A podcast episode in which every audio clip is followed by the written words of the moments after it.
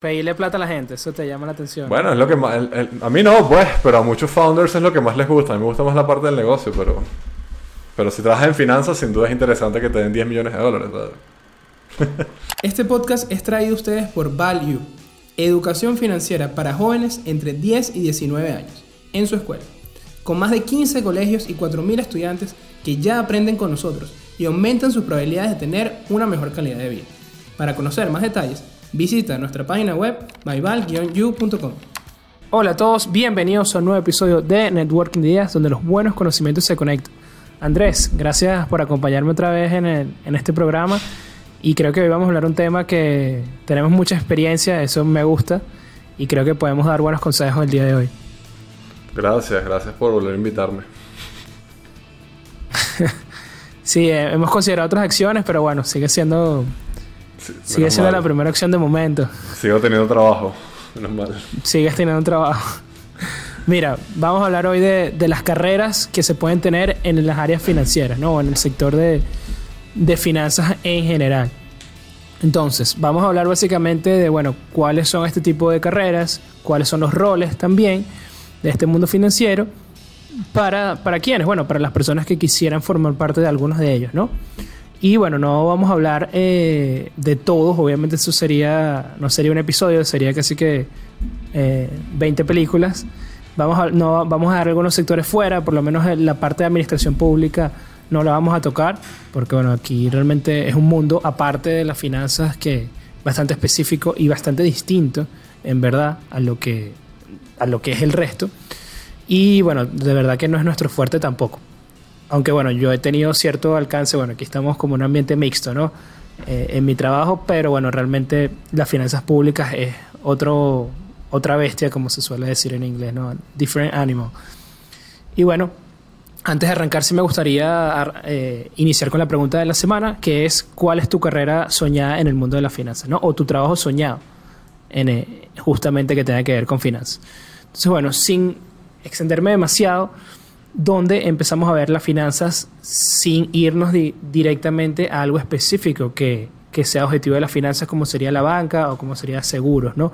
Donde lo vemos en general en, en las empresas, es en la parte primero de back office, la parte de control, que es todo lo que tenga que ver con revisión de las operaciones financieras, pagos, eh, cualquier tipo de gastos que tenga la empresa, hay una oficina que se encarga normalmente, si es muy pequeña, es muy centralizado, ¿ok? Que se lleva toda esta información, que puede ser la misma oficina, se puede encargar de hacer los registros de los pagos y dentro de la misma unidad a tener otra, otro, otra persona encargada de hacer ese comprobante, ¿no? hacer la conciliación, que simplemente chequear que los registros bancarios sean los mismos que están entrando con los libros. Eh, también, bueno, obviamente está el tema de ya a otro nivel de, de última línea, que viene siendo la auditoría, que es verificar que, bueno, que no haya ningún tipo de fraude, que, bueno, efectivamente eh, se hicieron los pagos correspondientes etcétera. Pero bueno, eso engloba todo este mundo que lo podemos def- definir como back office o simplemente control, ¿no? Entonces, bueno, en, ese primer, en esa primera rama que estaba hablando, tienes como que cómo mitigar el riesgo operativo, pero ya dependiendo del tema de en la empresa como tal en la que te encuentres, si, obviamente si estás en banca, vas a tener una unidad específica de riesgos, porque obviamente como sabemos el riesgo principal de un banco que tiene que manejar el riesgo crediticio, ¿no? Entonces, bueno, tienes esta unidad enfocada en manejar todo este tipo de riesgos y todo el tema de fraudes, ¿no? Pero bueno, sigue, sigue viéndose desde el lado no frontal de negocios, sino se le suele decir, como dije anteriormente, el back office, ¿no? lo que está detrás, lo que permite que las operaciones diariamente se puedan hacer de manera eficiente porque tienes este equipo atrás que está validando todo, ¿no? detrás bastidores. ¿no? Ellos no se ven en la foto, pero ahí están verificando que no haya ningún tipo de, de, de- de inconsistencia ¿no? y que la empresa genere rentabilidades a pesar de que está haciendo negocios y todo eso. Igual si tú no tienes un buen control, si no te están llegando los pagos que tú estás vendiendo, eh, vas a perder dinero, ¿no? Entonces por eso la importancia de estos departamentos. Sí, también está. Normalmente, Está, está la parte eh, también de, de, la- de los pagos que tú envías, ¿no? Las transferencias, ¿no? Que más adelante hablaremos del, del front office y, y, y cómo uno es como el cerebro y el otro es como la, el cuerpo, ¿no? Como la operación, como dice ahí. Exacto, tal cual. Y bueno, también normalmente en, esta, en este tipo de trabajos encontramos eh, eh, carreras más que todo de la parte de personas que han estudiado administración, personas que han estudiado contaduría, aunque bueno, te puede pasar como a mí que estás en esta área y estudiaste ingeniería, ¿no? Hay de todo, pero básicamente eh, esas dos carreras, ¿no? Y bueno, como dije anteriormente, realmente el objetivo, independientemente de las facetas que puedas tener, si es gestión de pago, si es contabilidad, si es auditoría, es asegurar ese correcto desenvolvimiento del negocio, ¿no? proteger las operaciones, proteger ante fraudes y donde cómo se diferencia esto del front, bueno, porque normalmente el servicio que tú vas a prestar, tu cliente es otra área de la organización. Sí, esto obviamente depende del tamaño del tamaño que tenga la empresa, ¿no? Pero básicamente la mayoría de tus servicios vas a tener lo que llama el cliente interno, ¿no? Que es otra área de la empresa. Y bueno, pasando con, con donde lo vemos también en las finanzas, otra carrera, el, la tesorería, ¿no? Que es muy importante para cualquier tipo de empresa, independientemente de lo que haga. ¿Y qué hace el tesorero? Bueno, es el manejo correcto de los recursos disponibles, ¿no? De la caja, de lo que tiene la empresa, básicamente en el día a día, y lo que se busca es optimizar. ¿ok? Más optimizar esos recursos. Puede haber una gestión de, de inversiones a corto plazo. eh, bueno, si estás obviamente en banca, hay un tema de cómo captas dinero, cómo captas depósitos para poder garantizar de que hay un servicio bancario, porque al final lo que hace un banco es que capta dinero a corto plazo y lo presta a largo, ¿no? Entonces una tasa más baja lo que tú pagas por corto y lo prestas a largo con una tasa más, más alta, ¿no? Entonces el tesorero es el que desarrolla toda esa estrategia para eh, captar esos recursos también, ¿no? Eh, o también se captan recursos a largo plazo, ¿no? Pero básicamente es eso. Y en una, si no lo estás viendo en banca, sino en una empresa, puede ser de repente, no sé, un retail, lo que sea, igual tienes una, una caja chica, igual tienes eh, un tema de recursos que necesitas ir invirtiendo para no generar ineficiencias, es decir, no tener recursos que se están malgastando, sin llegar a tocar temas de, eh, porque bueno, ya normalmente temas de inversión, sí lo puede hacer el tesorero, dependiendo del nivel de la, y de la cultura eh, organizacional, pero ya temas de inversiones más a largo, es decir, ya tema no, no, no tema de- a corto, sino ya más a largo plazo, normalmente hay mucha interacción ya con el, o sea, quien toma la decisión suele ser el CFO. Y precisamente ahí, ahí quería hablar de la segunda, de esta segunda carrera, si podemos verlo en la parte front, ¿no? Y bueno, sin entrar tanto a esas inversiones a largo plazo, aunque sí también puede tocarlas, como digo, dependiendo de la, de la organización, pero bueno, básicamente esa decisión de inversión suele eh, ser eh, tomada por el CFO, ¿no? El Chief Financial Officer.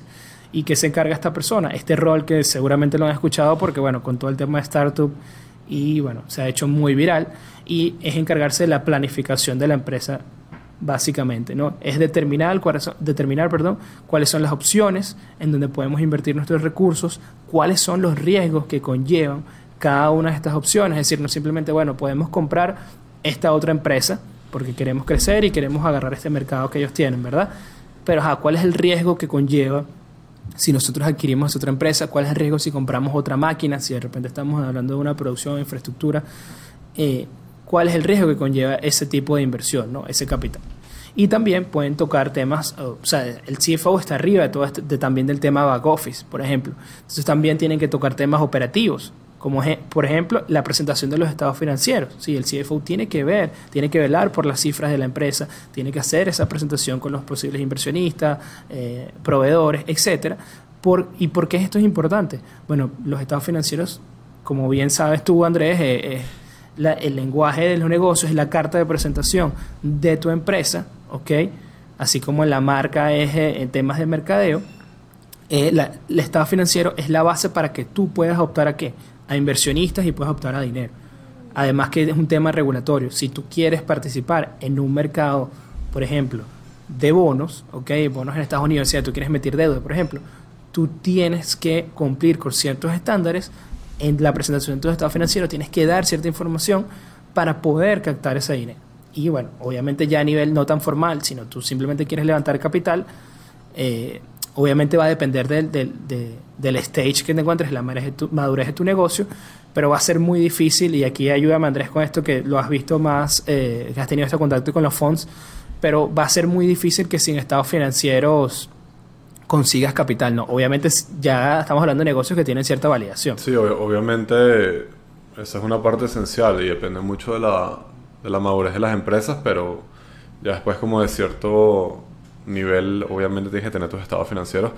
Normalmente el, el primer golpe es como la parte de los impuestos, ¿no? Porque es lo que independientemente del tamaño de la empresa tienes que, que tener tus finanzas ordenadas para poder reportar impuestos, pero ya después sí se vuelve un tema más, como tú dijiste, de captación de fondos Claro. y, y todo esto. Es así. Y bueno, precisamente los impuestos también el CFO tiene que, que velar por, eh, por ese cumplimiento adecuado, también por temas de eficiencia, si hay maneras de optimizar, de disminuir, etcétera. Y bueno, el control de presupuesto también forma parte de la operativa del día a día de un, de un CFO, ¿no? Velar que los recursos que se planificaron eh, se está gastando lo que está planificando o se está generando hay un excedente, lo cual puede ser positivo o negativo dependiendo de la situación.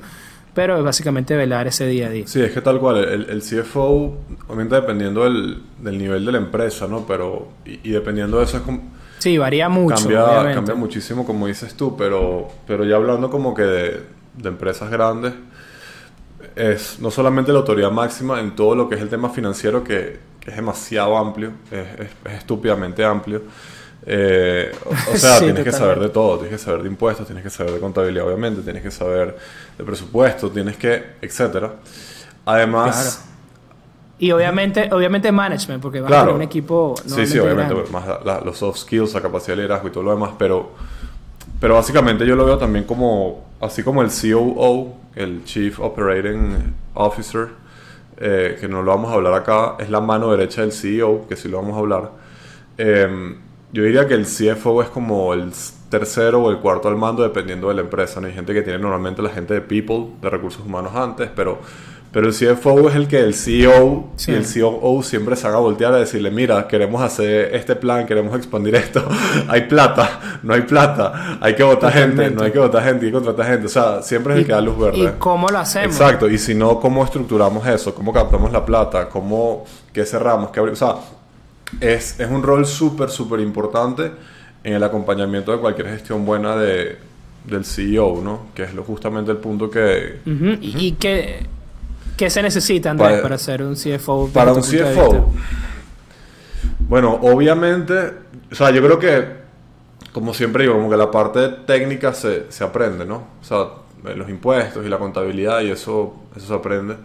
Claro. Yo creo que lo más importante es estar alineado desde un nivel obviamente más alto, muy alto, con la estrategia del negocio y entender que es importante, pero eso, como digo, yo creo que es más trabajo del CEO coordinar a cada uno de esas partes del equipo para que lo entiendan, ¿no? Pero por lo menos en, en nuestro caso, y yo soy muy transparente con esto, por ahí está Guevara, Eduardo, mi co-founder, él es el que lleva, él es el que lleva las finanzas, ¿no? Ok. Y, y yo soy el que lleva producto, yo soy como el product manager de, de Value.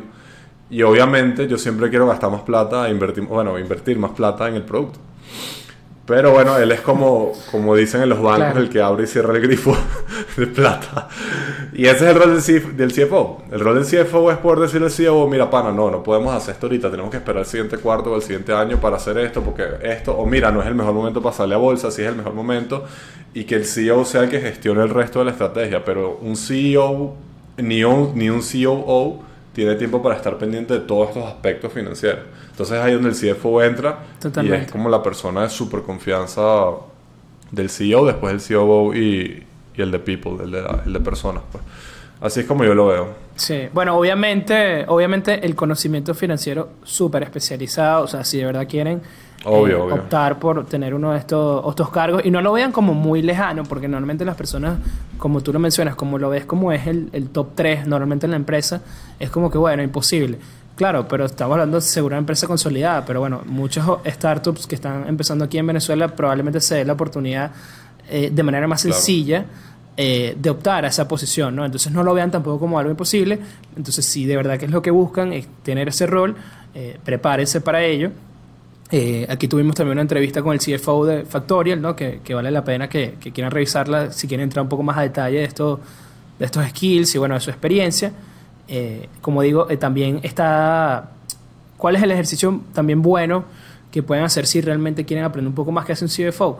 Vayan a la... Escuchen una conferencia, una presentación de, de inversionistas cuando una empresa entrega resultados, normalmente cada tres meses, cada 90 días escuchen esa presentación, no solamente habla el CEO, eh, escuchen la parte que habla el CFO, Claro. la- los, los puntos que atiende. De verdad que aprendes muchísimo eh, de finanzas en general, pero también del rol de, que tiene la persona en la empresa, ¿no? Y pueden hacerlo también, aprovechan y matan dos pájaros de un tiro porque si están analizando una empresa y quieren invertir, bueno, aprovechan y aprenden Al doble, CFO es el que le caen a, a cuchillazos siempre, con los números. Sí, casi Pero siempre. es normal, sí. ¿no? Claro, por eso. y- Pero lo, o sea, Sí. mi, idea, mi idea con eso es que lo que quería transmitir es que todos estos roles sí, o sea, no importa qué tan bueno seas tú técnicamente, si tú no entiendes del negocio y no tienes los soft skills que ya tú mencionaste, no, no vas Sí, a poder total. llegar. Entonces, mi recomendación es que aprendan la parte técnica, pero también se empapen de la parte de negocio, de estrategia, como entender el por qué estoy haciendo lo que estoy haciendo. Y eso pasa mucho también en tecnología, para pasar a la parte de CEO. Pero estaba hablando con un, un amigo que trabaja en tech y, y es desarrollador y trabaja con un equipo de desarrolladores. Y normalmente, o, o a veces, los desarrolladores se enfocan nada más en la parte tecnológica, ¿sabes? En cómo vamos a sacar estos features, vamos a sacar Claro. este código, pero nunca piensan como que el por qué, por qué estamos haciendo este código, cuál es la razón de negocio de esto. Entonces, lo mismo pasa con las finanzas, o sea, si estamos haciendo un pago, Sí, ¿cuál es el problema? que estamos resolviendo? Y eso es lo que te va a llevar a ese high level, ¿no?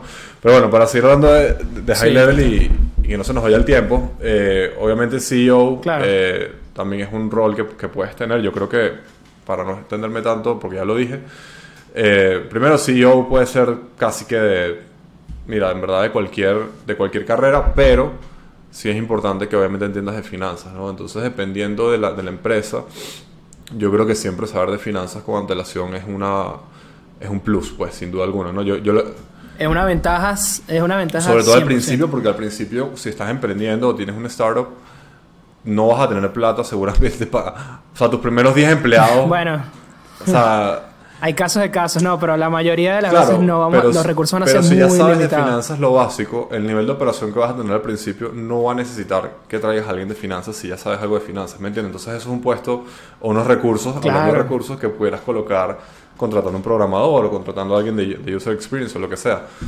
Entonces, bueno, yo creo, yo creo que sí, al principio puede ser un edge, pero, pero Sí. creo que a la larga un verdadero CEO necesita mucho más que eso. Yo creo que lo que más necesitas es entenderte con tu Claro. CFO muy bien y, y escuchar. Yo creo que eso es lo más, lo más importante.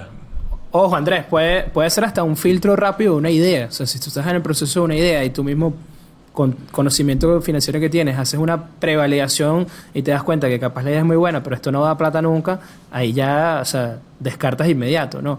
Entonces, por eso la importancia de, de- de ese conocimiento financiero, a pesar de que hemos visto CEO que han venido de- sin carreras inclusive, ¿no? Sí, de todo. eh. sí, hasta, hasta sin bachillerato, no, bueno, creo que sí- siempre normalmente han tenido un bachillerato, pero bueno, se ha visto todo Hay de tipo de todo. casos. Pero, pero bueno, sí creo que tener un conocimiento financiero te va a ayudar, sobre todo al principio, ¿no? Que, que es como que tienes que entender esas cosas básicas del costo de producir algo, venderlo, cuál es el... el- Claro.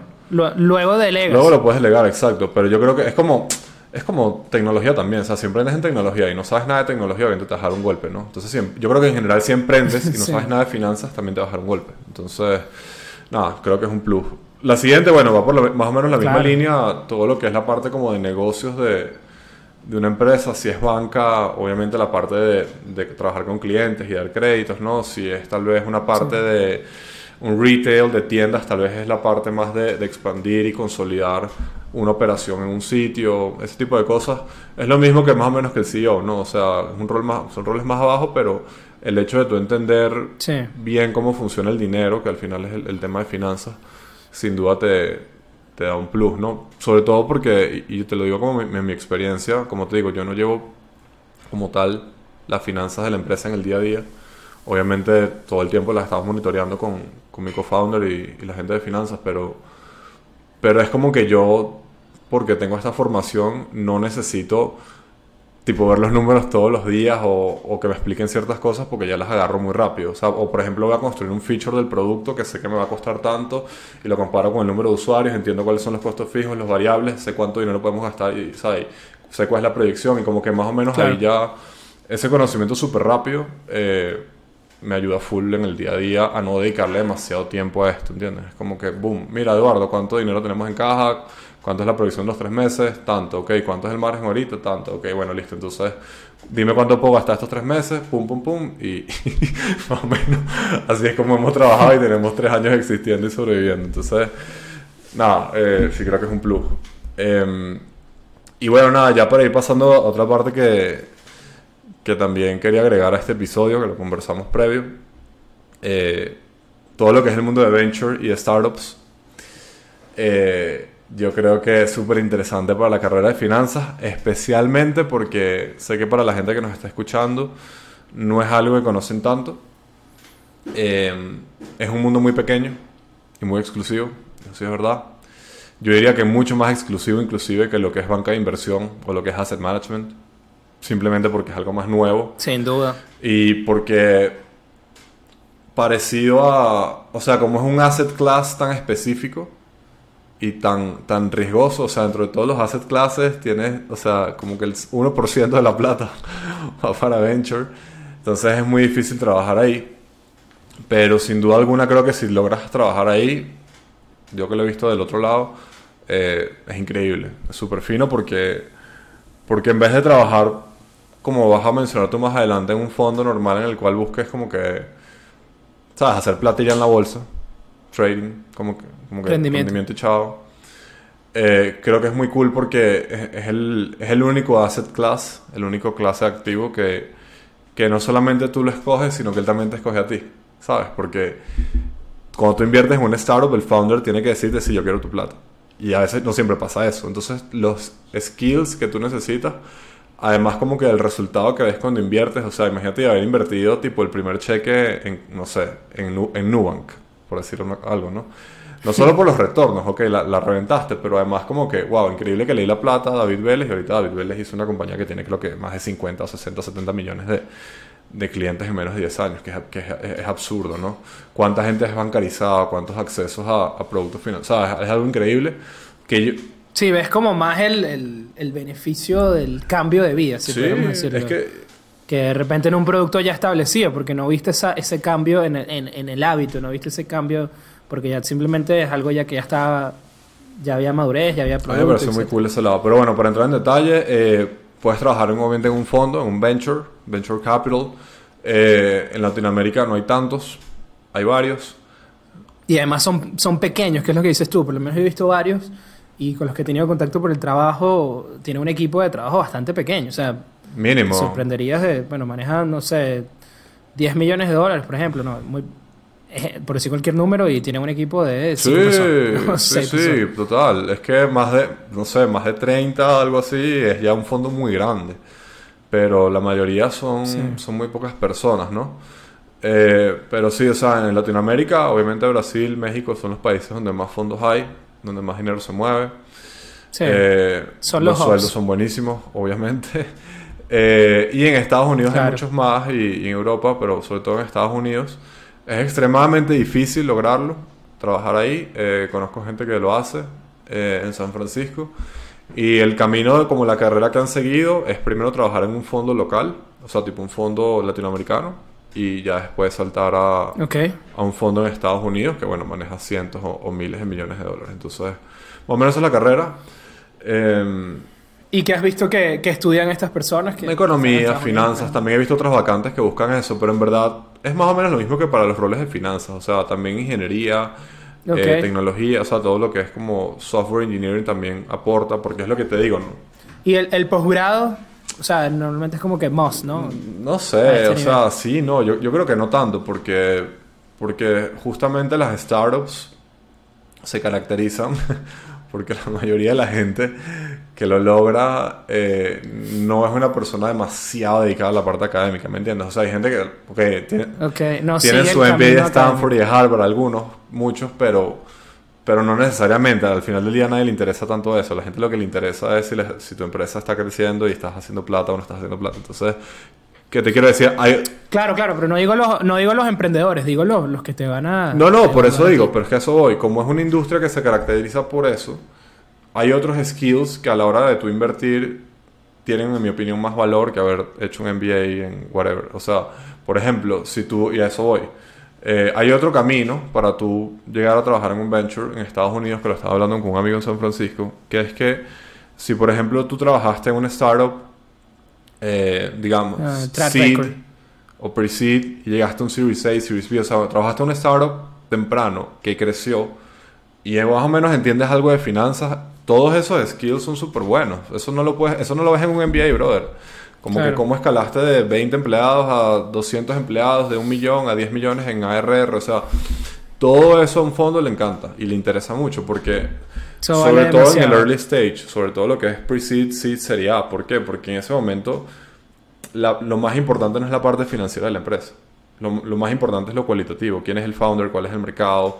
Este, ¿Cuál es el producto? ¿Cómo están operando estos? O sea, eso Claro. vale más. Entonces, el hecho de tú haber estado en ese mundo te da unos skills que es que ni que hagas 10 MBA los vas a, los vas a tener. Esa experiencia no la vas a tener. Entonces, Es que a veces ni hay finanzas, pues, que puedas por analizar, eso, ¿no? Hay por unos eso. casos que... Entonces, por eso digo que es muy, es muy diverso, ¿no? Pero claramente tienes que saber finanzas y entender cómo funciona un, un venture y todo esto, ¿no? Que es más o menos complejo. Y, y bueno, nada, para, para ir cerrando este punto, que, que llevamos ya creo que más de 20 minutos. eh, obviamente pueden trabajar en cualquier startup. Normalmente a partir de seed, diría yo, porque pre-seed es lo que te digo, o sea, no, no hay tantos roles de finanzas en un pre-seed, en un pre-semilla. Seed sería y tal, sí, obviamente bastante. Y es muy fino porque puedes trabajar en la parte de levanta plata que, que es lo más como hot de, de ese mundo de finanzas. Y bueno, obviamente todo lo que es la industria fintech, ahí sí seguramente hay muchas vacantes. No, yo no trabajo en fintech, pero lógicamente es la parte financiera de la tecnología, así que seguro hay bastantes vacantes. Pedirle plata a la gente, eso te llama la atención. Bueno, es lo que más... el- el- a mí no, pues, pero a muchos founders es lo que más les gusta. A mí me gusta más la parte del negocio, pero... Pero si trabajas en finanzas, sin duda es interesante que te den 10 millones de dólares. Claro, no, claro que es, inter- es interesante el tema de la negociación también, ¿no? De que tú tienes que hacer todo lo posible, no solamente captar, porque el que lo hace bien es captar al mejor precio posible, ¿no? Entonces, saber el momento que tienes que salir al mercado. Las eh, condiciones, es súper interesante. o sea, muchas cosas. Tal cual. Miren el, miren el, el- el mercado como está ahorita actualmente. O sea, prácticamente no, por lo menos eh, la parte que yo veo más que es el IPO para ver la, realmente la, la oferta de, de- de- de acciones, ¿no? Ya las que llegan a- a- al mercado de valores. Eh, ha estado seca Nada, completamente en los Estados Unidos. Había empresas, había empresas grandes. Eh, este mes iba una empresa más o menos grande de, de- de yogures, por cierto, que iba a salir a bolsa y la tenía pactado ya y decidieron que no. No, no, olvídate. Entonces, es eso, pues no solamente es ir a pedir plata, sino ver el momento adecuado. Eh, no, no es tan fácil. No, no, cero. Las condiciones. y bueno, una ju- cosa. Justamente vamos a, vamos a hablar de esta última parte de los roles de finanzas en los mercados financieros, ¿no? ¿Qué me puedo desempeñar? ¿En qué puedo trabajar? Porque normalmente habremos visto o, habrán escuchado el inversionista, ¿no? Comprar las acciones y todo eso, pero bueno, ¿qué está detrás de toda esta maquinaria eh, loca de, de- acciones, de bonos y de todos los demás instrumentos? Bueno, primero es importante separar o hacer esa, esa división eh, que hay en los mercados, que es bastante grande, que se separa en la parte y ahí vamos a ver más claro los roles en el lado de la compra y el lado de la venta, ¿no? que en inglés sería el buy side y el sell side. ¿ok? Entonces, bueno, ¿qué hace el lado de la venta? Obviamente se encarga de hacer primero el producto, así como véanlo como, como unos zapatos. O sea, se encargan de hacer los zapatos y se encargan de la promoción, o sea, el marketing y de distribuir todos estos productos financieros. ¿ok? Porque si te lo pones a ver, ¿Qué es una acción? Bueno, una acción es un producto financiero que se hizo sobre el capital de una empresa para que haya personas que puedan acceder a ese capital, pero eso no existe per se. Tuvo que venir alguien y decir, mira, estas acciones, o sea, esta empresa, este capital se va a ir en X número de acciones y se va a vender a este precio inicial, etcétera, etcétera, etcétera. ¿Ok? Y tiene estos beneficios, tantos votos, etcétera.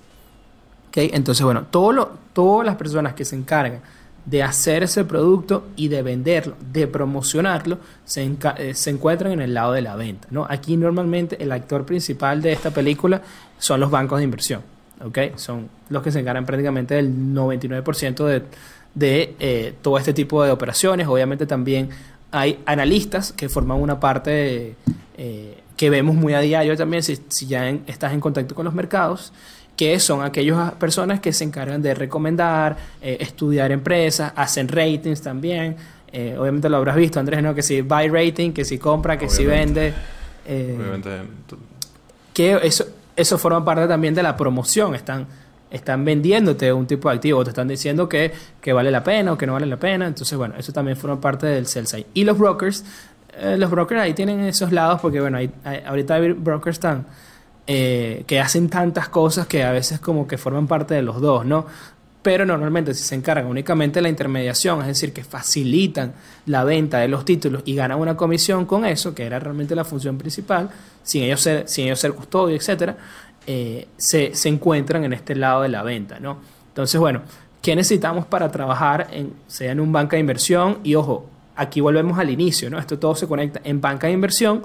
Obviamente encuentras los roles que estábamos hablando al inicio en la empresa, ¿no? Tienes tu parte de back office, tienes tu control, tienes registro de operaciones, tienes tema legal, tienes tema de, de riesgos, tienes auditoría, ¿ok? Y también tienes la gente que hace los deals, ¿no? Que se encarga de hacer el producto, de hablar con la empresa eh, y conseguir, conseguir esos leads, ¿no? Y sacar las empresas a bolsa, por ejemplo, eso es uno de los servicios, o también vender deuda, porque si eh, lo que va es hacer unos bonos, también es ese producto. Y aquí, bueno, como digo, consigues todos estos trabajos en la primera parte, pero obviamente va a requerir un nivel más sofisticado de conocimiento financiero, ¿no? Porque tu producto final, que era lo que tú decías, Andrés, bueno, obviamente depende de en qué empresa estás, vas, vas a, vas a necesitar igual conocer la estrategia. Y aquí la estrategia es plata, aquí la estrategia es eh, security, es productos financieros. Entonces necesitas ese conocimiento, ¿no? También dependiendo si ya estás en la parte de front, ¿ok? En la parte de negocio como tal, bueno, si es en Estados Unidos, normalmente te van a pedir un CFA como mínimo, ¿ok? Y ya hay ciertos puestos que ya es un tema regulatorio. Entonces, no solamente necesitas el tema eh, académico, sino que necesitas los exámenes de certificación, que en el caso de Estados Unidos son los FINRA, ¿ok? Tema de broker, necesitas sacar tu serie 7, necesitas hacer los exámenes FINRA. Si tú eres la persona que va a ser encargada, por ejemplo, y dependiendo de los roles también a diferentes licencias, pero eh, ya vas a necesitar no solamente eh, ese conocimiento especializado que lo puedes demostrar a través de un máster o a través de un CFA, sino ya dependiendo del rol, ese tema regulatorio tienes que cumplir. Sí, eh, y ahorita, bueno, creo que para. Me faltó. Te, te iba a decir que faltó agregar.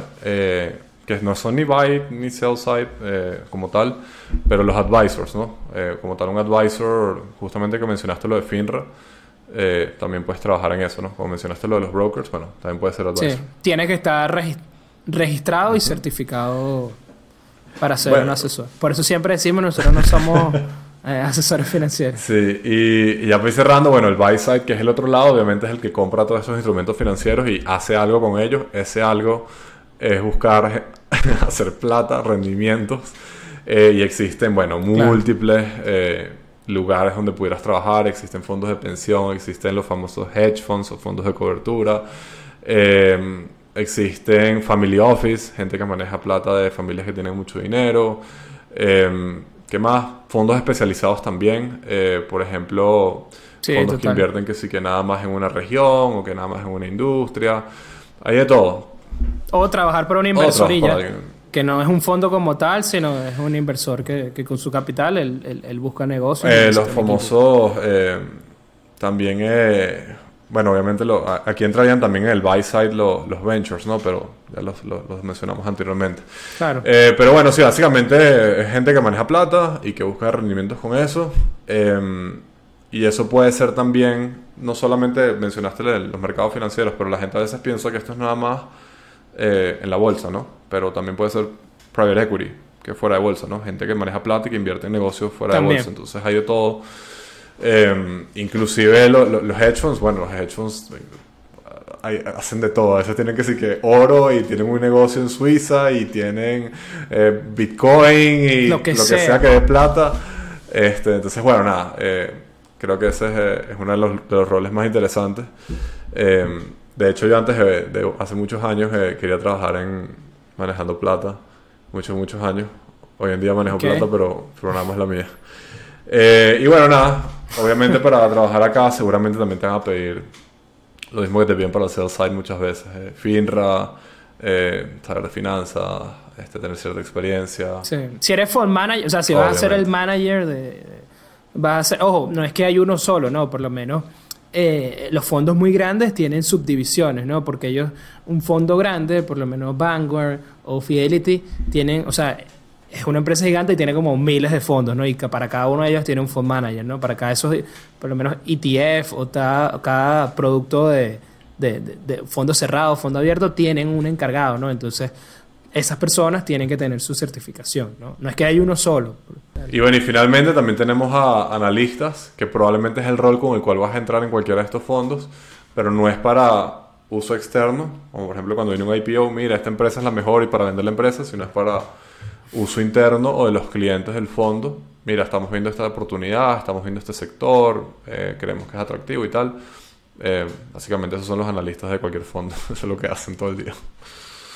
Sí, cons- consumo interno, puede ser un análisis económico, análisis también de repente de un tema de, eh, mira, cómo esperan que suban las tasas de interés, todo ese tema que, que puede ayudar, no, no necesariamente específico un- de un activo, Macro. sino tema macro también, que puede ayudar a, a- a que el fund manager eh, o fund managers tomen la, la decisión, ¿no? Esa, esa Claro. ayuda. Bueno, y es momento de pasar al dato de la semana.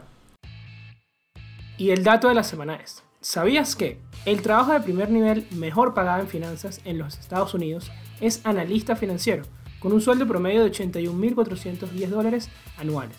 Por su parte, el rol de auditor presentó el promedio más bajo con 77.250 dólares al año.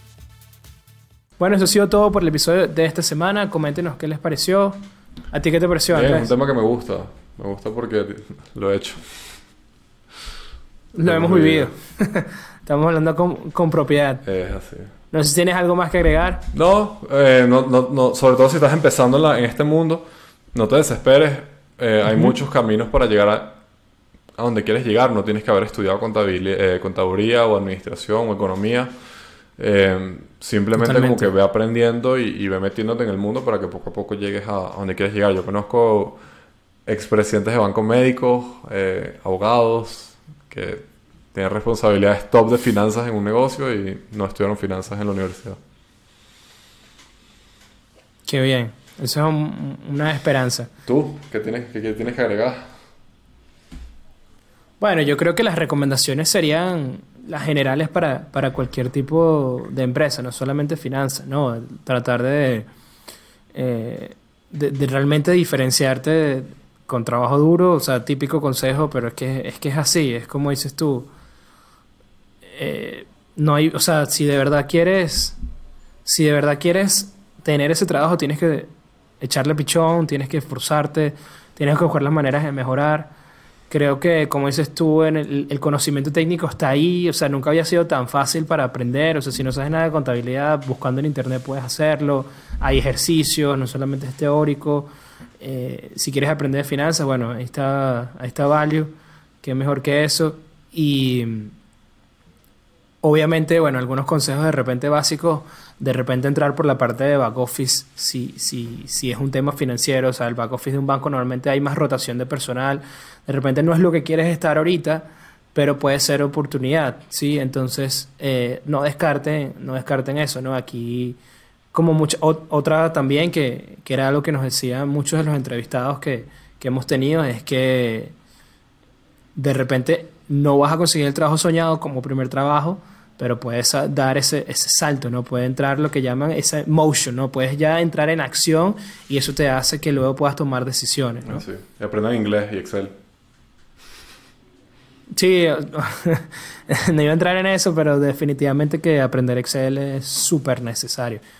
Pero súper. Todo el sistema financiero mundial está soportado en hojas Excel. Es así.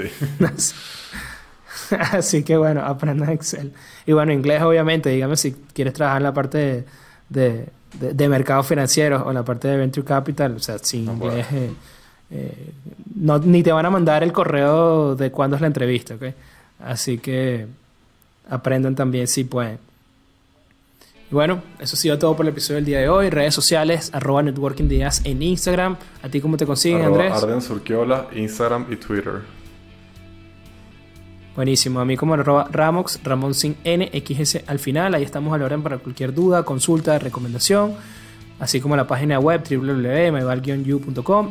Eso ha sido todo por el episodio del día de hoy. Recuerden que si están viendo desde YouTube, no olviden darle like a este, este capítulo, suscríbanse al canal y seguir ayudándonos a proyectar este conocimiento financiero para que llegue a las personas que puedan necesitar.